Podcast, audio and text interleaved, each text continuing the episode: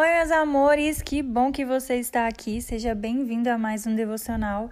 Hoje eu quero te perguntar se você já parou algum momento para refletir sobre quão grande foi aquilo que Jesus fez por mim e por você. É sério, gente, sempre que eu leio sobre a morte de Jesus, sempre que eu lembro sobre isso, sempre que eu ouço algo a respeito disso, uma música, sabe? Sempre que eu penso em tudo aquilo que Jesus passou, em tudo aquilo que sofreu, o meu coração, ele imediatamente ele se constrange. Sim, eu fico constrangida, sabe? Diante de tanto amor, eu fico me perguntando, mas quem sou eu? Quem sou eu para merecer um sacrifício desse, sabe? E a verdade é que nenhum de nós merecemos tanto amor assim, nenhum de nós merecemos tudo aquilo que Jesus passou por nós, mas ainda assim ele nos ama, sabe? E ele se entregou por amor. E quando você consegue entender isso, quando você consegue entender que você é amado, quando você consegue entender o real sentido da cruz, tudo muda em você. É, é inaceitável você ser alcançado por Jesus, você ser tocado por Jesus, você entender esse sacrifício que ele fez por você e isso não te transformar de alguma maneira. Você já parou para pensar que Jesus, ele era humano, mas ele também era Deus? Você já parou para pensar que ele não precisava passar por tudo isso que ele passou, que a qualquer momento ele podia simplesmente acabar com todo aquele sofrimento, sabe? Não quero mais morrer por essa gente, mas não foi isso que ele fez. Ele decidiu obedecer e ele obedeceu por amor. Pouco antes de ir para a cruz, a gente vê Jesus orando, a gente lê Jesus que Jesus orou e ele pediu para Deus que, se possível, afastasse dele aquele cálice de sofrimento. Ou seja, Jesus ele sabia tudo que ele ia sofrer. Jesus ele sabia tudo que ele ia passar. Gente, eu tenho certeza que se naquele momento ele orasse e falasse: "Deus, me tira daqui, me livra desse sofrimento", sabe? Deus ia livrá-lo porque ele era Deus também, ele era filho de Deus. Mas ali Jesus tomou uma decisão. Ele disse: Deus, Pai, ele chamava Pai. Ele diz: é a sua decisão, eu vou obedecer, é a sua vontade. E ele falou: se for a tua vontade, é isso que eu vou viver. Ele tomou aquela decisão de morrer por mim e por você.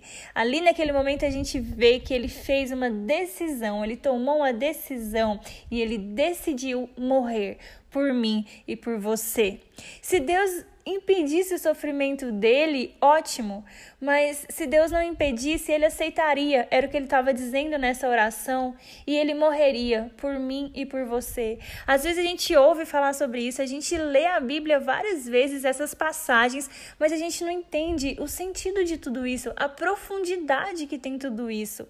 Sabe, você entende que hoje você só pode ser salvo porque um dia Jesus ele sofreu no seu lugar você entende que se Jesus não tivesse se entregado como um sacrifício por nós, era nós quem iria sofrer?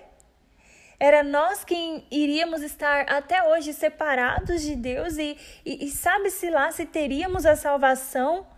Mas Jesus ele preferiu levar a minha culpa, ele preferiu levar a sua culpa, ele preferiu morrer por nós. Isso é muito grande, sabe? Isso é muito forte. Eu quero que você entenda hoje a, a grandeza desse evangelho. Eu já falei aqui essa semana sobre a volta de Jesus e hoje eu tô falando sobre a morte de Jesus, porque gente, eu tenho sido muito tocada nesse sentido, sabe?